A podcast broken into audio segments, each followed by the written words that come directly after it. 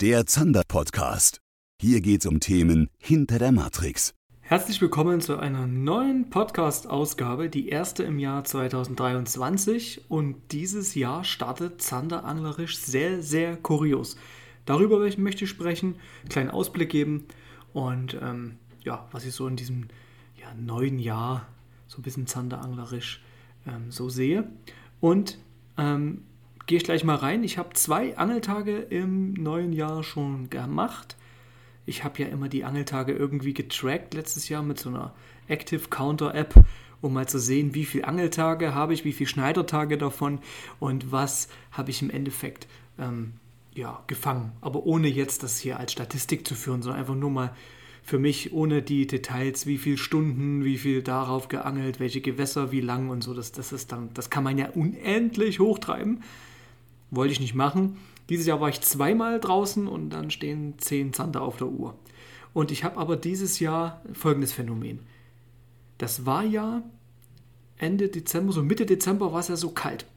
Minusgrade, ganz normal, Eis auf den Stillgewässern und ähm, da habe ich das Phänomen, dass ich halt oben, klar, gefrorenes Wasser habe, also 0 oder drunter.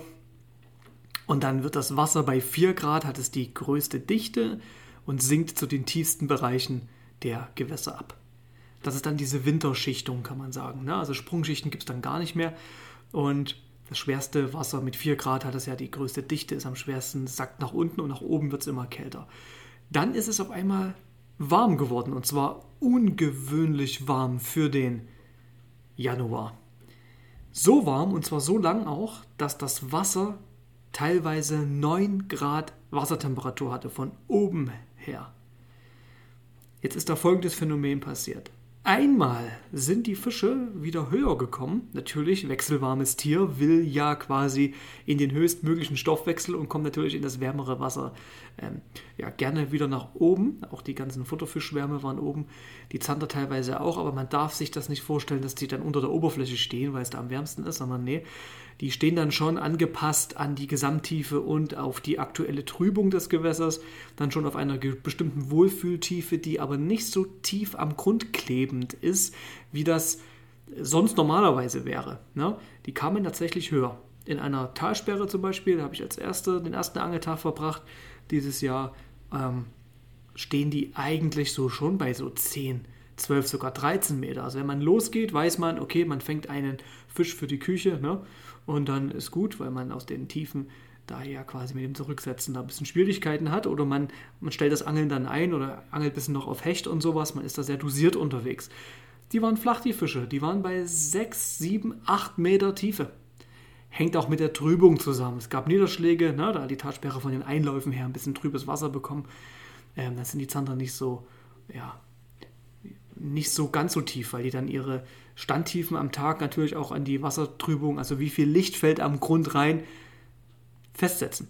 Ne? Und dann hast du so um die sieben Meter, acht Meter teilweise, mittags waren sie. Ne? Und total interessant konnte man die dann angeln und die sind flacher gekommen. Was ich noch gesehen habe, total interessant, ist, dass sich die Milchner pigmentiert haben. Warum machen sie das? Man kennt das ja vom Mai, wenn sie auf den Gelegen stehen nach, nach dem Leichen und, das, äh, und den Laich äh, bewachen, dass sie dann schwarz gefärbt sind. Aber sie sind nicht schwarz gefärbt, weil sie das Nest bewachen im Mai, sondern das ist ein Balzkleid. Das ist ähm, in der Tierwelt oft so, dass das Männchen, ne, und bei Fischen Milchner, äh, bei den Zandern dann so, dass die sich dann einfärben. Der Stichling macht das auch, um dem Rogner, also dem Weibchen, zu imponieren. Das ist ein Balzkleid. Und ähm, das machen Vögel vor allen Dingen, ne? der Pfau, ne? ist der absolute Klassiker darin, der absolute Endboss im Aufpimpen des Körperdekors, ne? um der holden Weiblichkeit zu imponieren. Und das machen Zander tatsächlich auch. Und zwar pigmentieren sich die Milchner schwarz. Der, nur der Milchner hat die Fähigkeit, sich zu pigmentieren. Und das machen sie weit vor der Laichzeit und äh, das ist kein, kein Prozess, der von heute auf morgen geht. Das dauert dann schon so zwei Wochen mindestens. Und dazu muss aber ein Signal an den, an den Fisch kommen. Und das ist die Wassertemperatur. Wenn die Wassertemperatur wirklich signifikant ansteigt, und das hatten wir ja Anfang Januar, von 2 Grad Oberflächenwasser, sagen wir mal Wasser auf 4, 5 Meter Tiefe war das so 2 Grad, ne? Ähm, 3 Grad oben war Eis.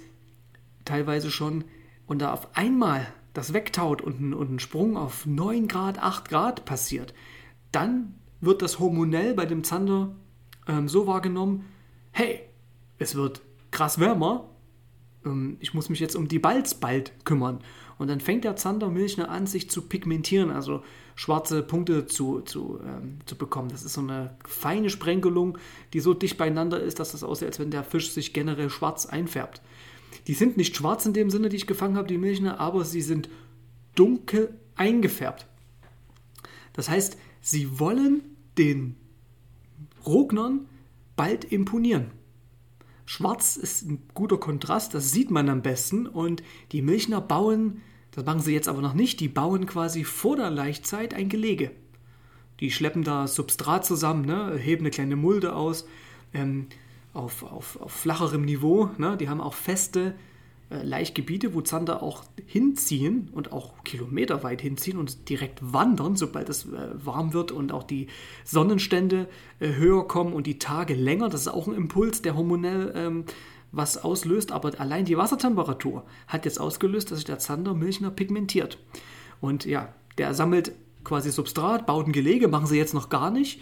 Und wenn sie dann da drauf stehen, wollen sie dem Rogner, dann rumzieht, im, im, ja, Mitte, ab Mitte April bis Mitte Mai kann man sagen, ist diese, diese, diese Laichzeit je nach Höhenlage und Gewässerart, ähm, zieht durch die Gegend und ähm, sucht sich dann verschiedene Milchner, mit dem der Rogner einen Teil seines Rogens ja, ablässt. Dann haut der Milchner die Milch drauf und dann wird es zu leicht, wenn es außerhalb der, der Fischkörper ist und dann zusammengeschmissen wird.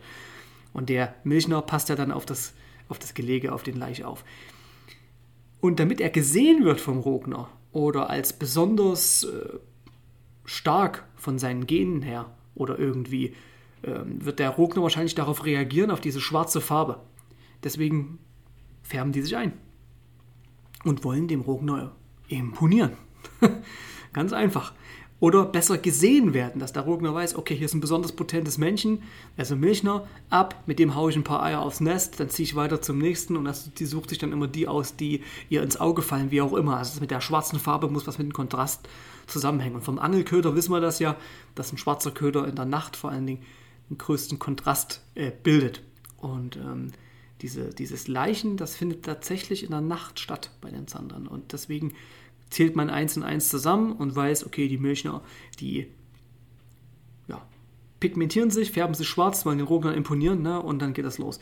Und das hat jetzt schon eingesetzt, dass die jetzt anfangen, schwarz sich zu färben.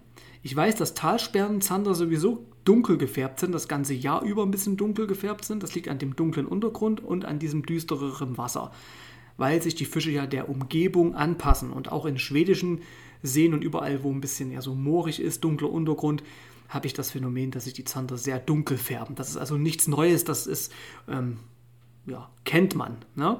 Ähm, währenddessen Fische aus einem Baggersee ne, mit türkis-milchigem Wasser blass gefärbt sind. Auch die Zander aus dem Rhein, die sind sehr, sehr blass oder aus dem Rheindelta in Holland kennt man das. Ne?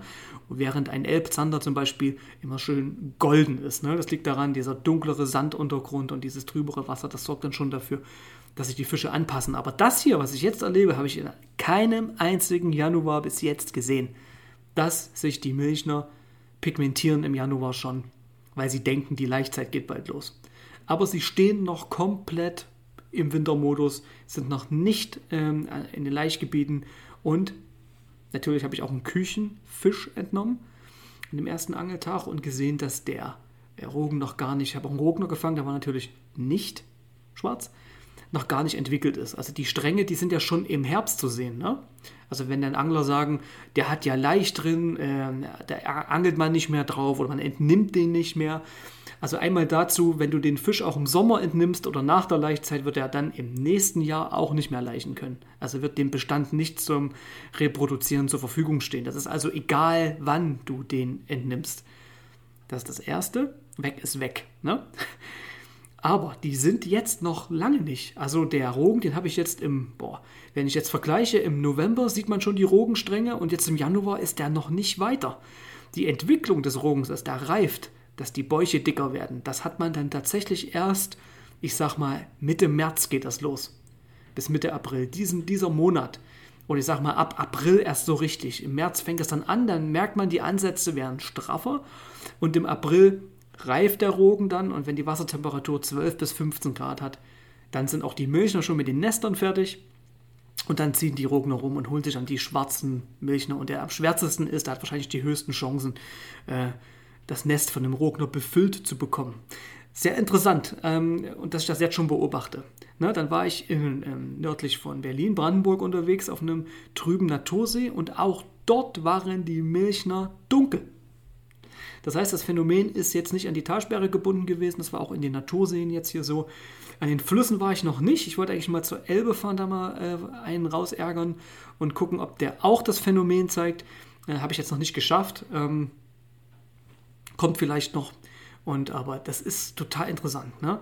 dass man merkt, dass die Natur sofort reagiert und ähm, auch beweist, dass die Roh äh, Milchner sich vor der Laichzeit ein Balzkleid zulegen, dass er mit den Nestern noch nichts zu tun hat, weil da sind sie noch nicht. Total interessant. Wieder was gelernt dieses Jahr.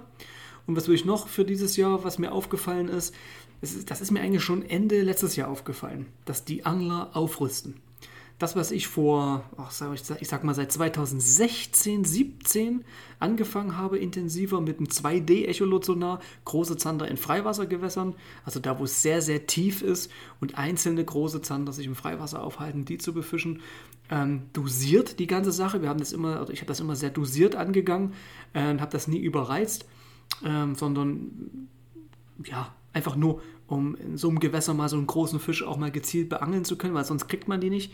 Und habe das halt festgestellt, dass, ähm, ja, wir haben das, ich habe das mit 2D-Sonar gemacht, also klassisch, da muss man sehr viel fahren, sehr viel interpretieren. Und jetzt gibt es halt diese Live-Technik und ich sehe natürlich überall an den Gewässern, dass die Leute Kreise drehen und, und dass das eine Standardmethode geworden ist.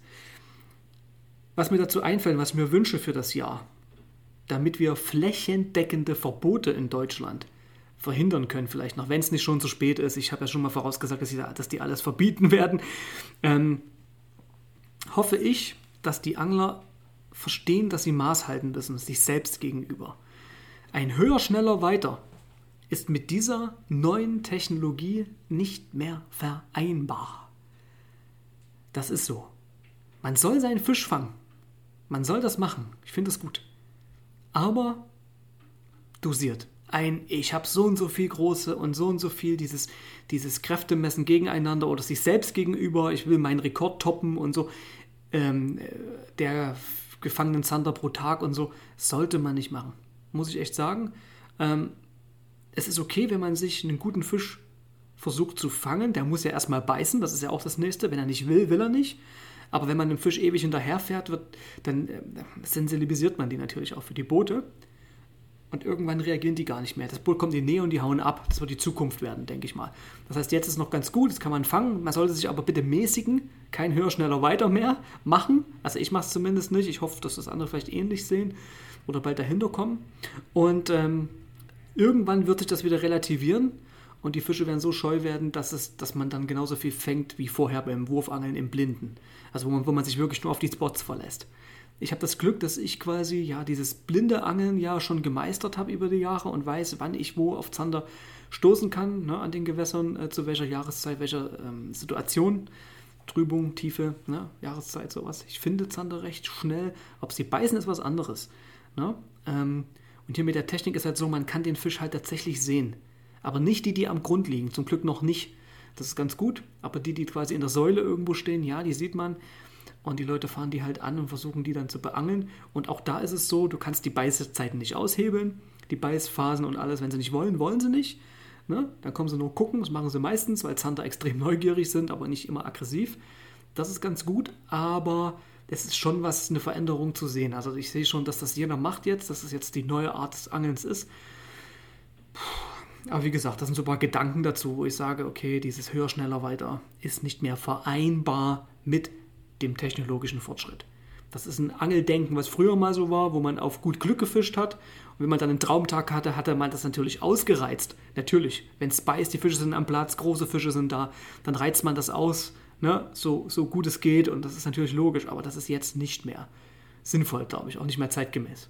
Großen Fisch fangen, sich freuen, geil.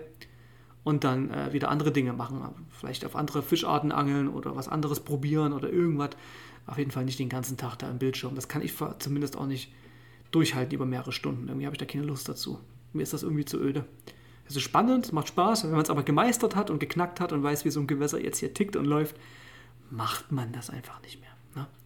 Was kann ich noch Ausblick geben? Natürlich, Zack Fishing, logisch. Die Thunder Range. Ne? Ähm, ja, im April könnte schon bald so weit sein, dass die Fachhändler beliefert werden. Die haben schon fleißig vorbestellt, also vielen Dank dafür. Ne? Also die Kauliköder, die man kennt von mir über Jahre schon, die es auch schon vor der Zusammenarbeit von Jörg mit Balsa gab, ne? wo ich da schon federführend mit dabei war, die habe ich einfach weitergefischt, übernommen. Ähm, die kommen einfach in, ein, in das neue Label jetzt rein. Ne? Also die ändern sich nicht.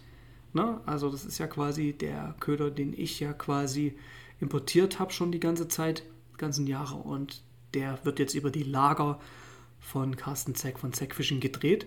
An die Fachhändler und auch an euch über den Online-Shop von Zeck Fishing. Also da kommt zumindest erstmal der Beginn der Range, sind die Originalköder.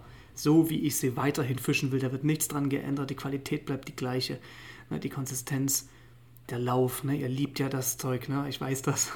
genau wie ich. Die fangen ja auch gut. Aber der Angler fängt immer den Fisch, nicht der Köder darfst nicht alles auf den Köder schieben und über dem Köder überlassen, aber der Köder ist schon ähm, ein Faktor, der gewisse Prozente noch optimiert. Ne? Und deswegen hat, hat man den ja dann so auf den Zander zugeschnitten und der bleibt euch erhalten, auch in den Farbdekoren, die ihr gewohnt seid, weil er immer noch aus meiner Hand kommt. Also den habe ich mir nicht wegnehmen lassen.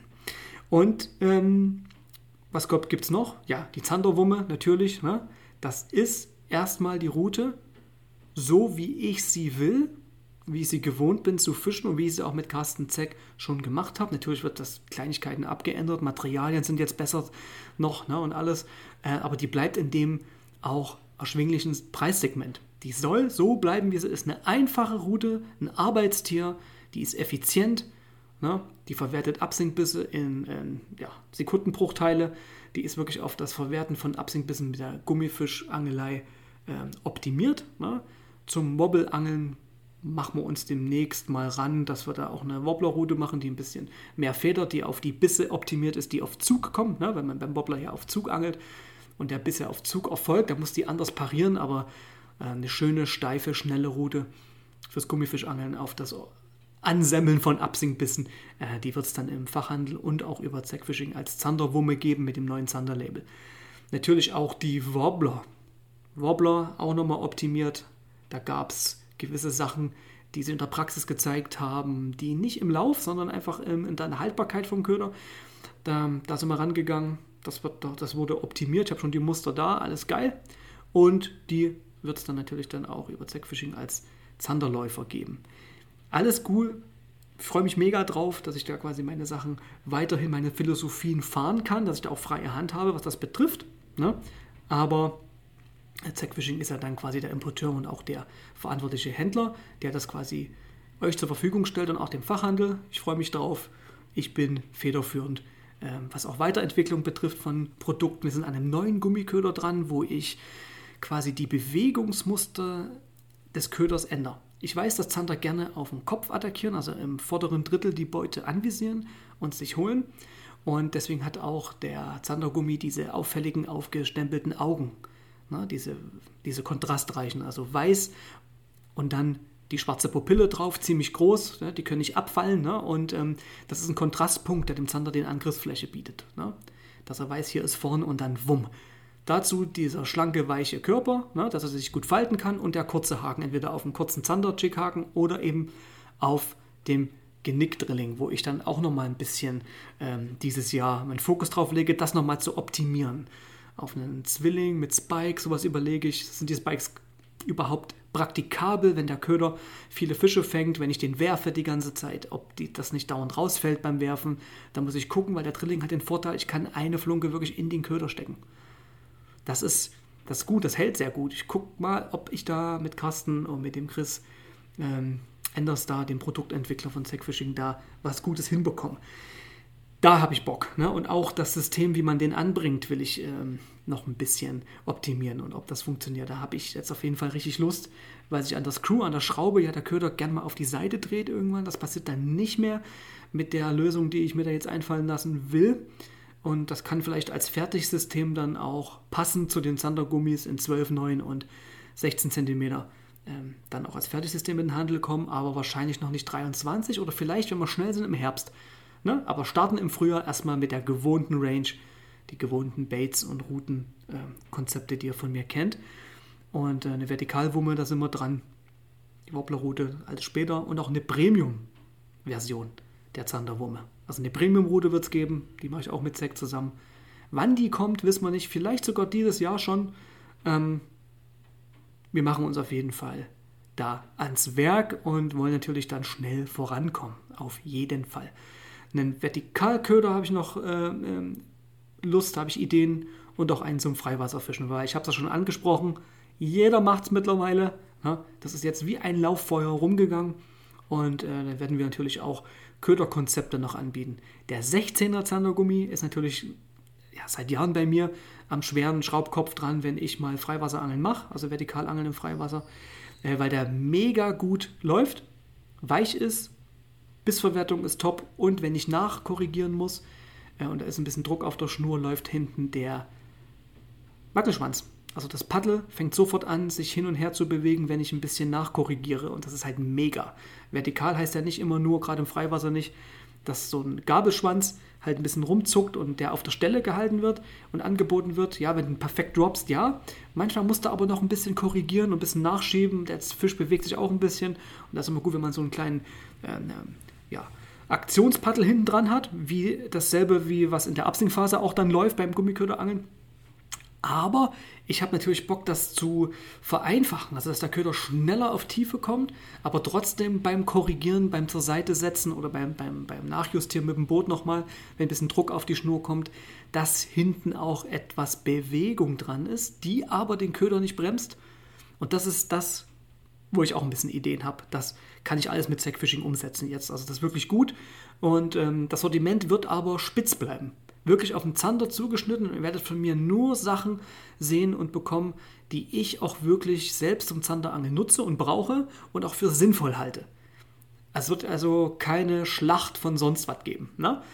Zwei, drei Dekor-Ideen habe ich auch noch. Stellt euch vor, euer Zandergummi, den ihr von mir seit Jahren schon kennt, und angelt, ähm, kriegt noch geile Dekore dazu.